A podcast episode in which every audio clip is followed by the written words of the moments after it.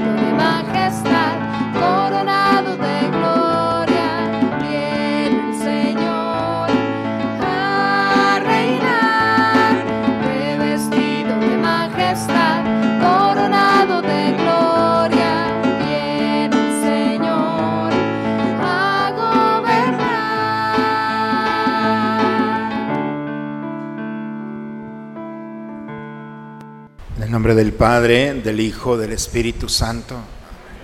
El Señor esté con todos ustedes, hermanos. Buena tarde, hermanos, a todos. Vamos a disponernos al encuentro con el Señor.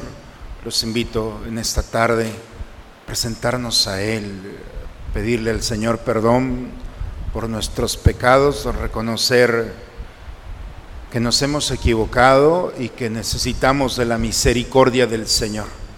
Por eso vamos a invocarla juntos diciendo, yo confieso ante Dios Todopoderoso de ustedes, hermanos, que he pecado mucho de pensamiento, palabra, obra y omisión. Por mi culpa, por mi culpa, por mi grande culpa. Por eso ruego a Santa María, siempre Virgen, a los ángeles, a los santos, y a ustedes, hermanos, que intercedan por mí ante Dios nuestro Señor. Por favor, inclinen un momento su cabeza. Dios Todopoderoso, tenga misericordia de nosotros, perdone todos nuestros pecados y nos lleve un día a gozar de la vida eterna.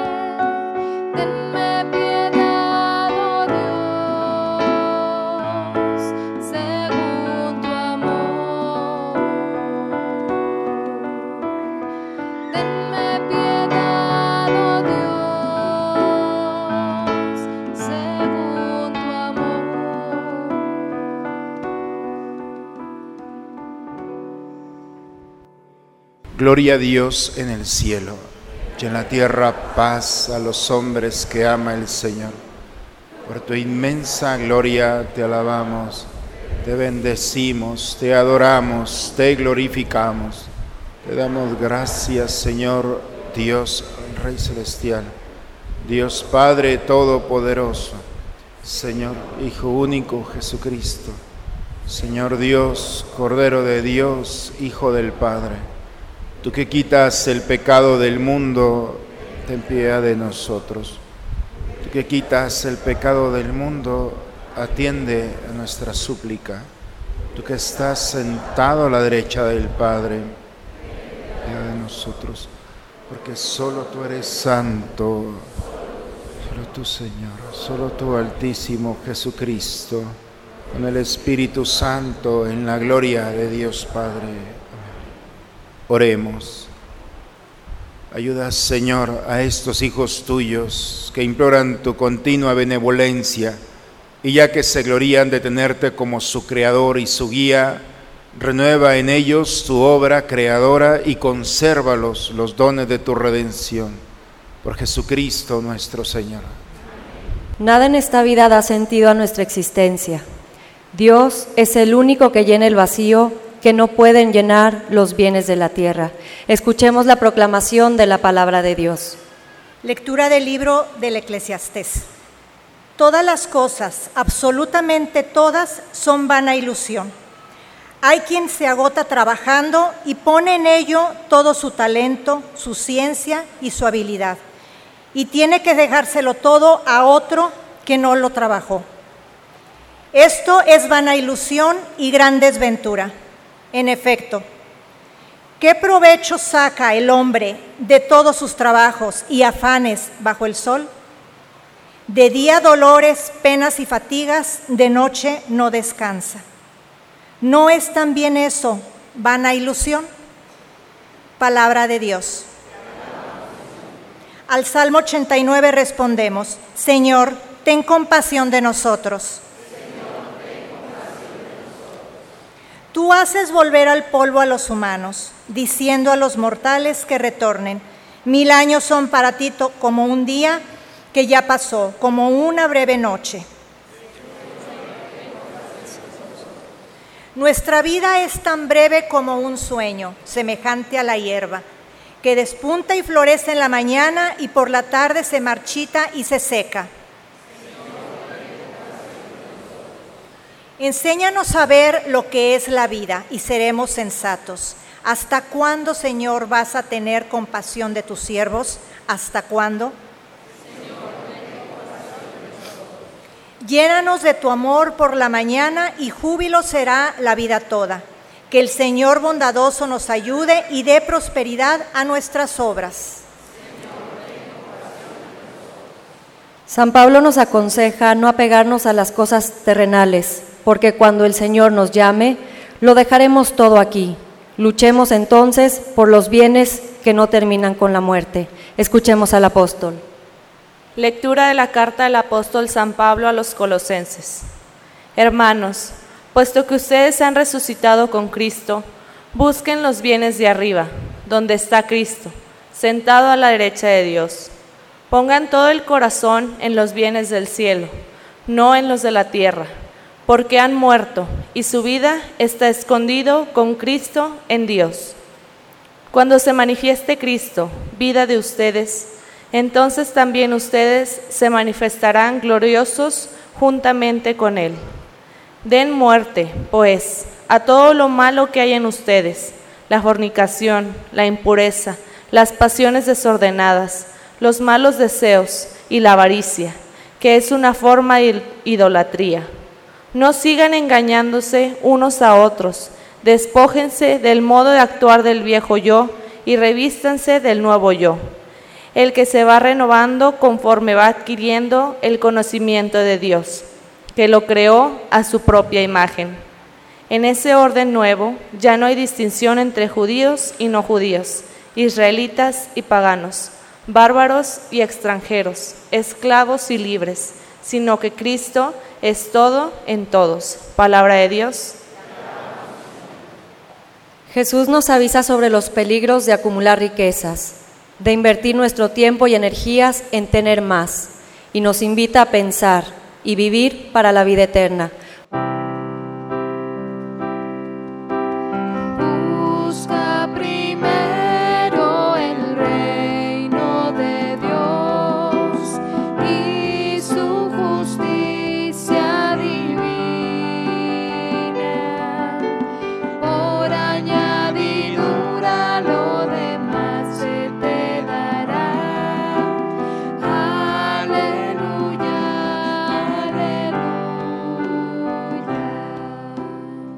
Dichosos los pobres de espíritu, porque de ellos es el reino de los cielos.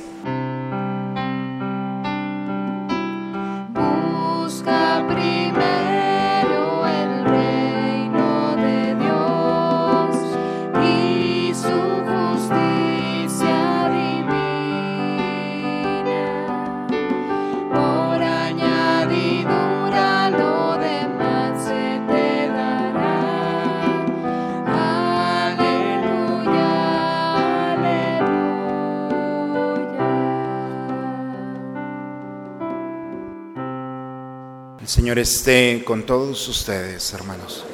Proclamación del Santo Evangelio según San Lucas.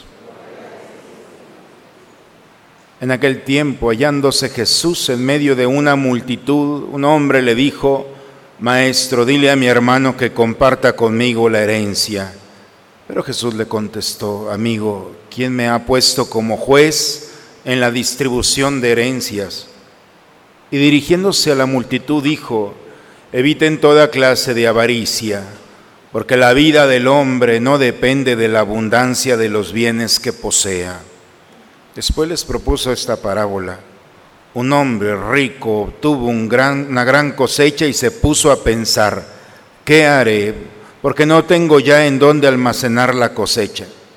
Ya sé lo que voy a hacer derribaré mis graneros y construiré otros más grandes para guardar ahí mi cosecha y todo lo que tengo. Entonces podré decirme, ya tienes bienes acumulados para muchos años. Descansa, come, bebe y date a la buena vida.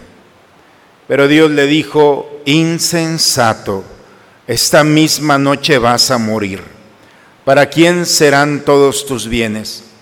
Lo mismo le pasa al que amontona riquezas para sí mismo y no se hace rico de lo que vale ante Dios. Palabra del Señor.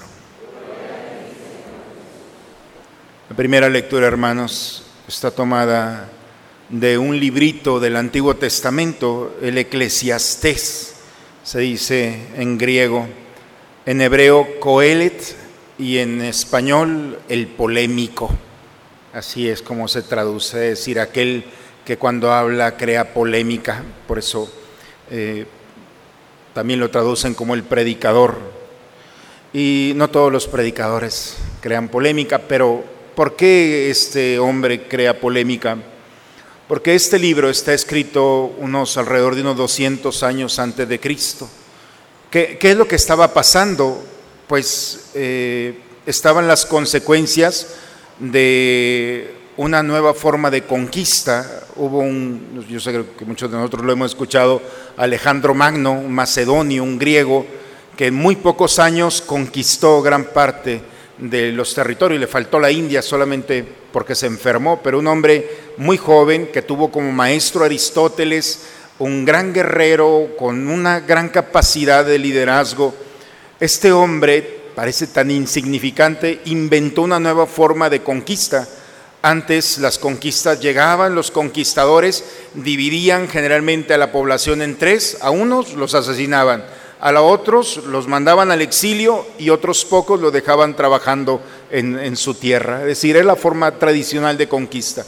Alejandro Magno dijo, no, vamos a inventar una nueva, muy inteligente, dijo, no, se van a quedar en su tierra, pero, hay un pero, pero van a hablar nuestra lengua, van a olvidar su lengua, van a pensar como nosotros, van a dejar sus filosofías y van a adquirir las nuestras, la filosofía griega. Y no solamente eso, sino van a vivir como nosotros. Se le llama el helenismo. Y entonces lo veo así con cara de, ¿a dónde nos lleva el Padre? Pero para que vean la agresividad que tiene cambiar tu idiosincrasia, cambiar tu raíz, cambiar la herencia de tus padres por una estructura totalmente diferente a cambio de quedarte en tu propia tierra. Y entonces, muy sutilmente, los despersonaliza. Y entonces, este hombre, un sabio, por eso es polémico, porque se pone a defender su raíz delante de la violencia de una estructura cultural que se los está comiendo a los judíos. Los judíos dejan de hablar el hebreo y están empezando a hablar griego. Dejan de, alabar a Yahvé y se meten en la filosofía del yo y empiezan a vivir el hedonismo, el culto al cuerpo. Poco a poco la raíz judía se empieza a perder. Y este hombre, muy valiente, se pone en contra de todo este imperio y lo cuestiona y le dice, ¿cómo puede ser posible que hayamos cambiado nuestra profundidad, nuestra reflexión por el culto al cuerpo? Y el culto al cuerpo, que, la filosofía griega, que hace del cuerpo un Dios, todo para él, pero no hace nada para los demás. El culto al cuerpo, por eso el gimnasio, que significa desnudo, es decir, desnudar al cuerpo, exponer al cuerpo, alimentar al cuerpo, y todo para el cuerpo, pero el cuerpo no hace nada para los demás. Ese es el hedonismo. Esa es la forma. ¿De dónde está nuestra raíz? ¿Para qué alimentar un cuerpo que no ayuda a los demás, que no sirve a los demás? ¿Por qué buscar el placer por el placer y llegar al fastidio? Alimentando, dice el, mismo texto, el ojo nunca se cansa de ver y el oído de oír, pero el alma no está diseñada. Llega un momento en el que alma, el, el alma en el absurdo del cuerpo se siente encarcelada. Y, y, empieza a hablar sobre esta realidad. Y le dice a su pueblo, ¿qué, ¿qué, está pasando? ¿En qué momento nos perdimos el texto el día de hoy? ¿Para quién trabajas? ¿Para qué te alimentas? ¿Para qué te desvelas si no duermes por tus preocupaciones? ¿Qué es lo que te ha pasado que te has perdido? Ya sé, te olvidaste de algo. Creíste que tenías muchos años por vivir. Es tu peor suposición. Y te dejaste engañar, pensaste que ibas a vivir muchos años. Y si te gusta vivir en el futuro, a través de una suposición y de escenarios, bien, en ese escenario del futuro, de tu futuro, incluye también dentro de todas las suposiciones una verdad. Y la única verdad que tienes delante de ti es que te vas a morir. Se levantó enojado el padre, yo creo hoy, ¿no? Nada personal, está aquí. Si vas a jugar en el futuro y si tú crees que vas a vivir muchos años, bien, entonces si vas a crear escenarios para el futuro, entonces pon esa verdad, te vas a morir. ¿Y todo para qué? ¿De qué sirvió tu vida, tu historia? Eres vanidad. Vanus significa eh, aliento, significa vapor. Por eso la vanidad es el vapor. Nada dejaste, nada hiciste. Todo este mundo fue lo mismo. Porque lo único que le da consistencia a la fragilidad de un ser humano es la experiencia del amor.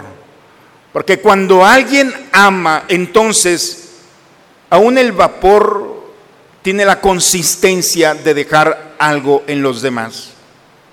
Por eso la primera lectura, este polémico, se pone delante y le está diciendo, no se dejen envolver en esta cultura. No crean que van a vivir la eternidad. Y si van a vivir la eternidad hay que buscarla y no poner nuestra mirada en las cosas que duran muy poco. El Evangelio el día de hoy, un hombre se acerca a Jesús. Maestro, dile a mi hermano que comparta conmigo la herencia. A Jesús lo han confundido de todo, desde curandero, desde mago, lo confundieron, no hoy en día, peor todavía, pero en su tiempo todo el mundo se acercó pensando, encontrando algo de él. Y este hombre lo confunde con un, como cualquier maestro de la ley. Dile a mi hermano, los maestros de la ley son los que sabían, por supuesto, la ley de Moisés. Y en la ley de Moisés estaba el derecho a sucesión, en la que el primogénito, el primer hijo, tenía derecho a todos los bienes fijos de la tierra. Esos son propiedad. Y todos los móviles eran el que eran dos, dos, tercios, le quedaba un tercio para dárselo a los otros hermanos. Y esa pequeña parte para darle a los hermanos no se la quiso, este mayor se quedó con todo. Y entonces va con Jesús para decirle, oye, dile a mi hermano que esa pequeña parte, un tercio de la herencia, no la dé. Y Jesús le dice, aquí el, texto dice amigo, pero no le dice amigo, el, original dice hombre. Hombre, ¿quién te dijo, quién me puso a mí como juez en la distribución? No soy cualquier maestrito eh, de la ley. Pero te voy a decir algo. Eviten toda clase de avaricia, porque la vida es un principio de Jesús maravilloso que nos dejó. La vida no depende de la abundancia de los bienes que posee. Claro, la vida, la verdadera vida no depende de lo que tienes, de lo que posees. Esto es lo que nos dice este mundo, pero no Jesús. La verdadera vida no depende de las cosas materiales ni de poseerlas, porque el peligro de que te van a poseer y te van a quitar la verdadera vida. Y te voy a dar un ejemplo, le dice este hombre. Un hombre rico tuvo una gran cosecha se puso a pensar, ¿y ahora qué voy a hacer? El problema de este hombre rico es dónde poner sus bienes. Qué problema, ¿verdad? Ya lo quisiéramos. Tiene tanto que no haya qué hacer con ellos. Ya sé, voy a construir graneros, voy a más grandes y ahí los voy a acumular. Y entonces ahora sí, por muchos años ya tengo resuelto esto. Ahora sí, me voy a decir, fíjense, me voy a decir, descansa, come, bebe, date a la buena vida. Ahora sí, ya, tengo resuelto mi problema.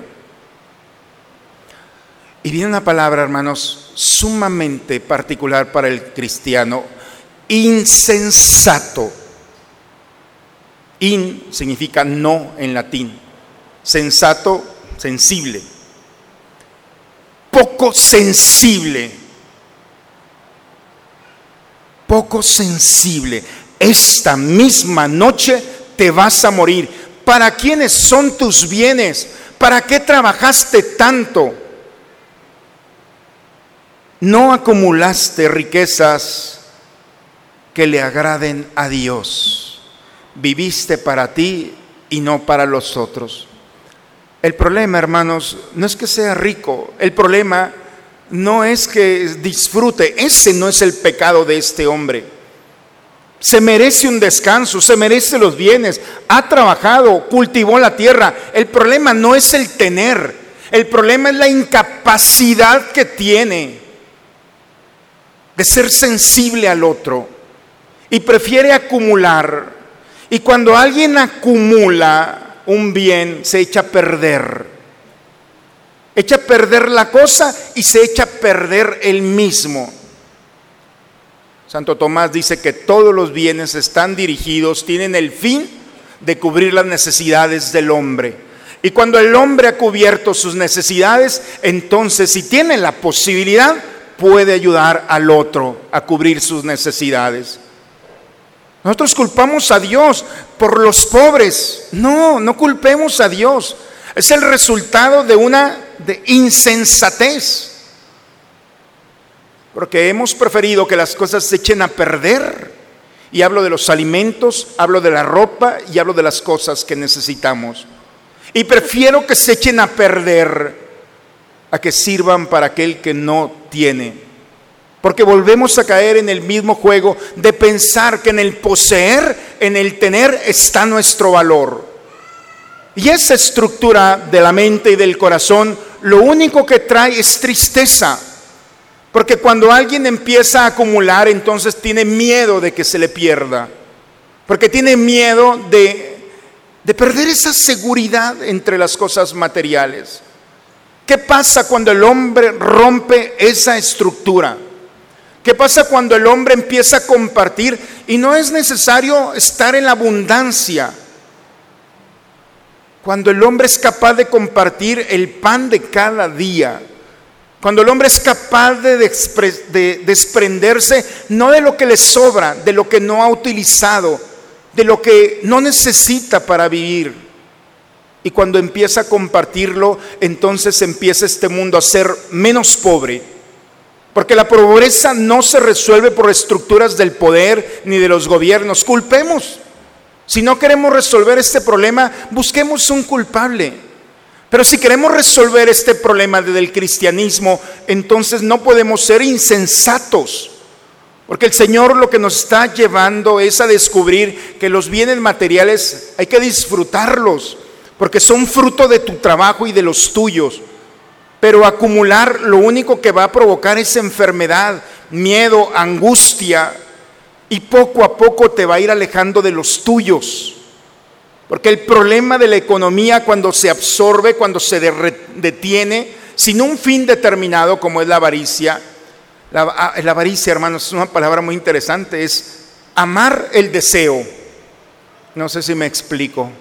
Hay gente que ama, desea ir a un viaje, ir a eh, comprar alguna cosa, pero amar el propio deseo, eso es la locura, esa es la avaricia. Quedarse amando una cosa abstracta, como puede ser el dinero, pueden ser otras cosas. Hay gente que quiere ser rica para ser rica, pero no quiere ser rica para disfrutar y para ayudar a los demás. Por eso la segunda lectura el día de hoy, hey, busquen los bienes de arriba, busca, pon tu mirada más allá de lo que te ofrece este mundo. Descubre que la verdadera riqueza no está aquí, que la verdadera riqueza es con la que tú vas a llegar delante de Dios. Vamos a ser pesados por nuestras buenas obras. Y si tú viviste para este mundo, hermanos, hay que preocuparnos porque lo importante no es quién va a reclamar nuestro cuerpo para sepultarlo. Lo más importante es quién va a reclamar nuestra alma. Y si en esta vida hemos ido para este mundo, este mundo va a reclamar nuestra alma. Y entonces vamos a pagar las consecuencias de los placeres y de los bienes de este mundo, que es la condenación. Pero si nuestra alma ha sido para Dios, ha estado en Dios y hemos vivido para Dios, entonces Dios va a reclamar nuestra alma. Y entonces tendremos la recompensa, hermanos, del amor infinito de un Dios que viene a darle al, alma la recompensa eterna. Ningún tipo de felicidad de este mundo se compara a lo que el Señor nos está ofreciendo. Y lo único que nos pide es que seamos buenos. La única bondad es desprenderte. Si quieres, conserva lo que traes puesto. Pero si hay algo de sobra, entonces esa migaja que cae de tu mesa, puedes utilizarla con la alegría de compartir con aquel que no está tan afortunado como tú, como nosotros. Por eso el texto del día de hoy, hermanos, nos invita a estar despiertos, porque nuestras casas pueden ser bodegas y se han olvidado de ser hogares. Porque nuestras casas pueden estar llenas de cosas que tienen años allí y hay gente que las necesita. Y yo no estoy, ni siquiera quiero que las traigan aquí a la parroquia, no crean que al final voy a decir, va a haber un bazar y traigan todo para acá. Pues, es lo que menos me interesa y a Dios tampoco le interesa. Pero sí hay un interés de un necesitado. Y si vamos pasando en esta vida insensibles, hermanos, la sentencia ya está dictada.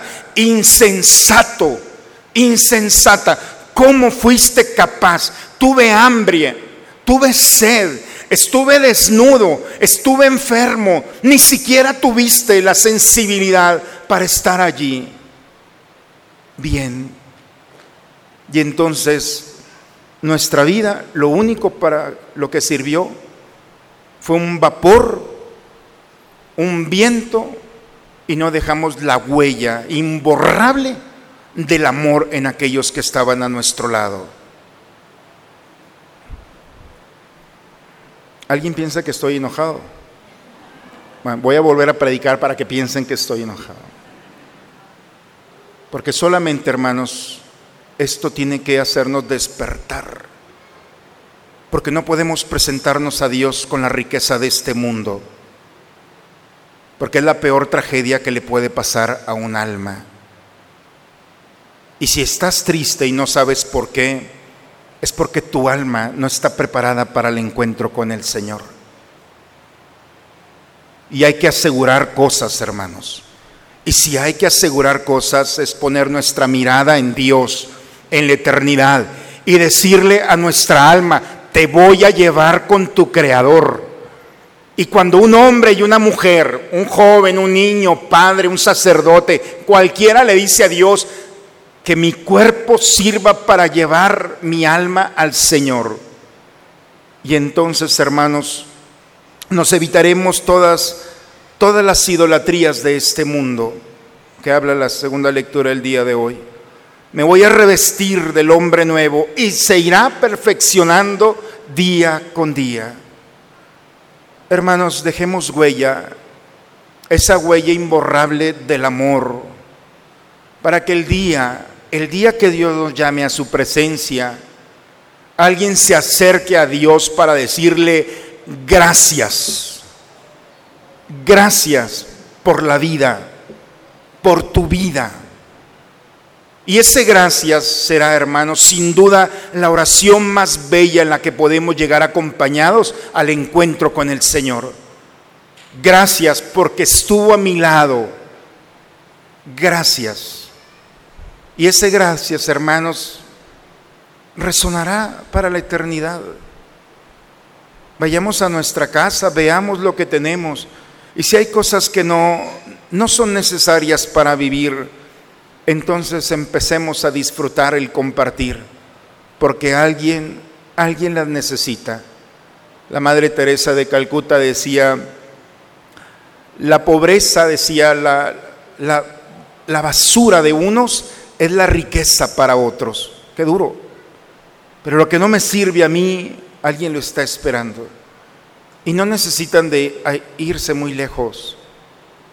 Creo, hermanos, que la cultura de la generosidad no solamente nos va a proporcionar una satisfacción, una alegría, una paz, sino también una cultura que hoy, en un mundo tan egoísta, tan soberbio, en un consumismo desenfrenado, nosotros seremos coelet, seremos un escándalo, porque nos pondremos delante de una cultura y le vamos a decir, yo no soy como tú. Y vivir cristianamente es vivir con libertad. La verdadera riqueza, hermanos, como dice el Señor, no está en poseer. Hay mucha gente que tiene y es tan pobre porque solamente tiene cosas materiales. No se trata de eso. La verdadera riqueza es cuando me he desprendido de lo mejor que tengo y se lo he dado a los demás. No hablo solamente de las cosas materiales, hablo de tu tiempo, de tus palabras, de tus consejos, de tu experiencia, de tu delicadeza, de tu visita. Cuando nosotros ofrecemos el más grande tesoro que somos nosotros, entonces hermanos, la eternidad nos está esperando. Yo le pido a Dios que nos encontremos en la eternidad. Y ojalá me puedan decir en la eternidad, Padre, valió la pena. Porque va a valer la pena. Porque delante de Dios, ante esa recompensa, hermanos, no nos imaginamos lo que nos espera. Cuidado en nuestro caminar. Cuidemos nuestro paso, porque este mundo, con todos sus atractivos, todos los días quiere intercambiarnos a Dios. Somos libres somos libres de decidir si vivimos de una manera insensata o si vivimos de una manera sensata, sensibles al dolor del otro. Cuando me duele el otro y cuando hago algo por él, entonces ya tengo un pie en la eternidad.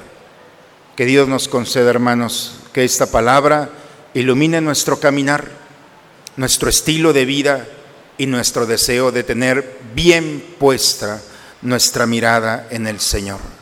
En el nombre del Padre, del Hijo y del Espíritu Santo. Vamos a ponernos de pie, hermanos. Vamos a renovar nuestra fe. ¿Creen ustedes en Dios Padre que ha creado el cielo y la tierra? ¿Creen que Jesucristo ha sido el único Hijo de María, murió, resucitó y está sentado a la derecha del Padre? ¿Creen ustedes en el Espíritu Santo? ¿Creen que los santos interceden por nosotros y que después de esta vida nos espera la vida eterna? Bien, entonces levantemos nuestra mano y digamos, esta es nuestra fe. Es la fe de nuestra iglesia que nos alegramos de profesar en Jesucristo nuestro Señor. Amén. Bien, hermanos. Vamos a tomar asiento. y vamos a preparar el altar del Señor con las ofrendas del pan y del vino.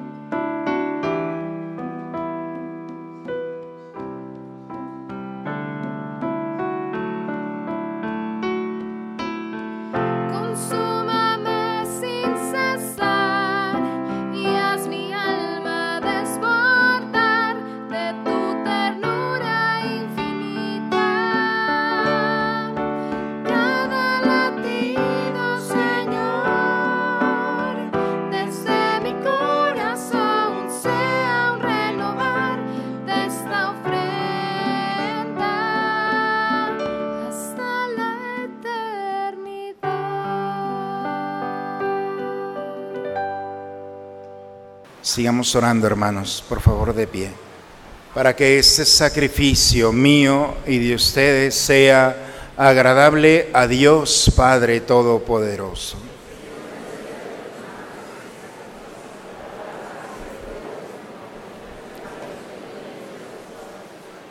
Santifica, Señor, por tu piedad estos dones y al recibir en oblación este sacrificio espiritual, Conviértenos para ti en una perenne ofrenda por Cristo nuestro Señor. El Señor esté con ustedes, hermanos. Levantemos el corazón. Demos gracias al Señor nuestro Dios. Padre, es justo darte gracias siempre y en todo lugar, Dios Todopoderoso, eterno, porque reconocemos tu obra admirable no solo al haber socorrido nuestra débil naturaleza con la fuerza de tu divinidad, sino también al prever el remedio en nuestra misma naturaleza mortal. Y así lo que ha sido causa de nuestra ruina, ahora es motivo de nuestra salvación. Por eso nos unimos a los ángeles y a los santos para contar con júbilo el himno de tu gloria.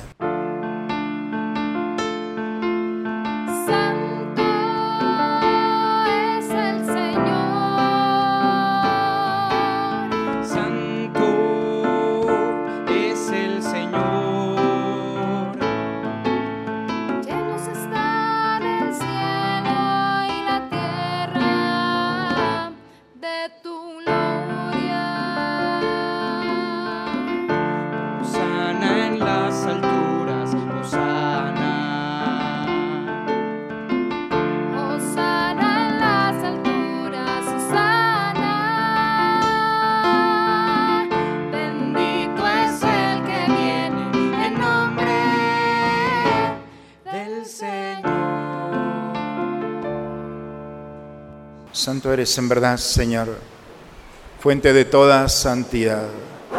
Por eso te pedimos que santifiques estos dones con la efusión de tu Espíritu, de manera que sean para nosotros cuerpo y sangre de Jesucristo nuestro Señor, el cual cuando iba a ser entregado a su pasión voluntariamente aceptada tomó pan, dándote gracias, lo partió, lo dio a sus discípulos diciendo, Tomen y coman todos de él, porque esto es mi cuerpo que será entregado por ustedes.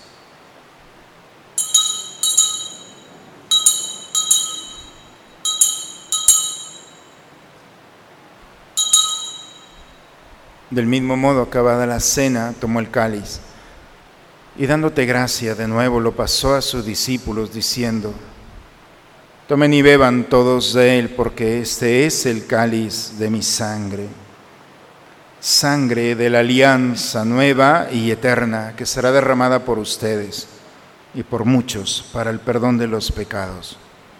Hagan esto en conmemoración mía.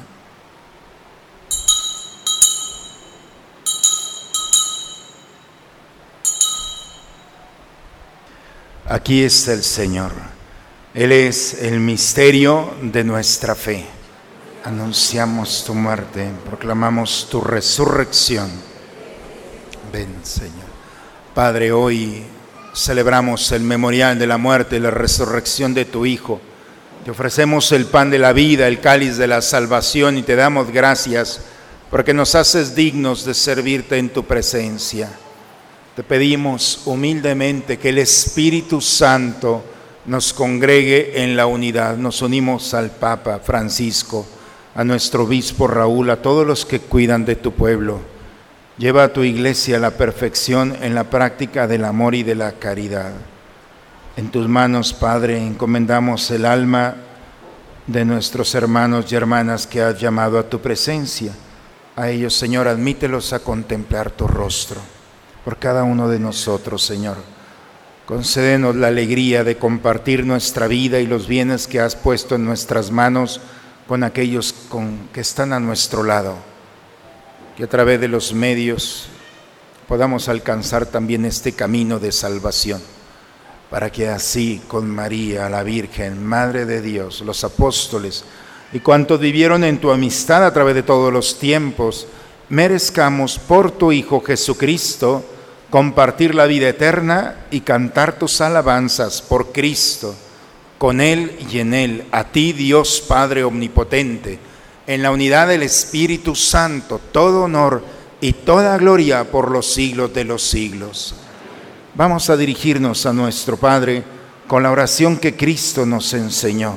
Padre nuestro, que estás en el cielo, santificado sea tu nombre venga a nosotros tu reino, hágase tu voluntad en la tierra como en el cielo. Danos hoy nuestro pan de cada día. Perdona nuestras ofensas. Perdonamos a los que nos ofenden. No nos dejes caer en la tentación. Señor Jesucristo, que dijiste a tus apóstoles, a paz dejo, mi paz les doy. Señor, no tengas en cuenta nuestros pecados ve la fe de tu iglesia y conforme a tu palabra concédele la paz y la unidad. Tú que vives y reinas por los siglos de los siglos. La paz del Señor esté siempre con ustedes, hermanos. Recibamos esta paz, nos gozamos en ella y la compartimos con aquel que está a nuestro lado.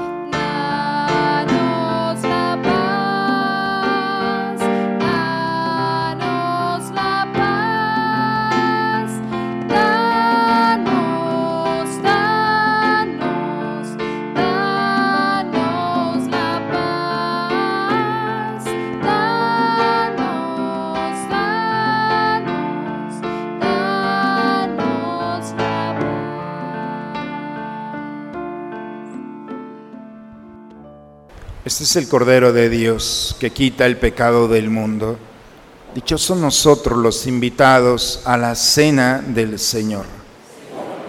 Yo no soy digno de que entres en mi casa, pero una palabra tuya bastará para ser.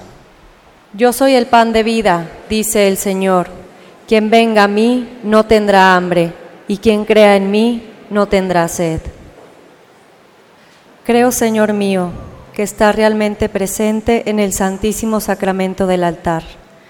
Te amo sobre todas las cosas y deseo ardientemente recibirte dentro de mi alma, pero no pudiendo hacerlo ahora sacramentalmente, ven al menos espiritualmente a mi corazón y como si ya te hubiera recibido, me abrazo y me uno todo a ti. Oh Señor, no permitas que me separe de ti.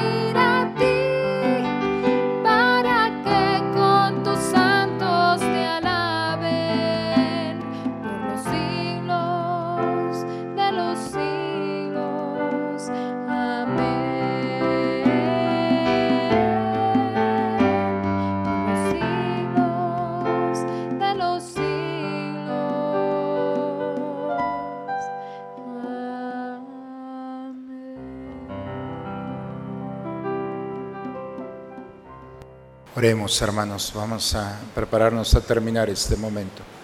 Acompaña, Señor, con tu permanente auxilio a quienes renuevas con el don celestial y a quienes no dejas de proteger.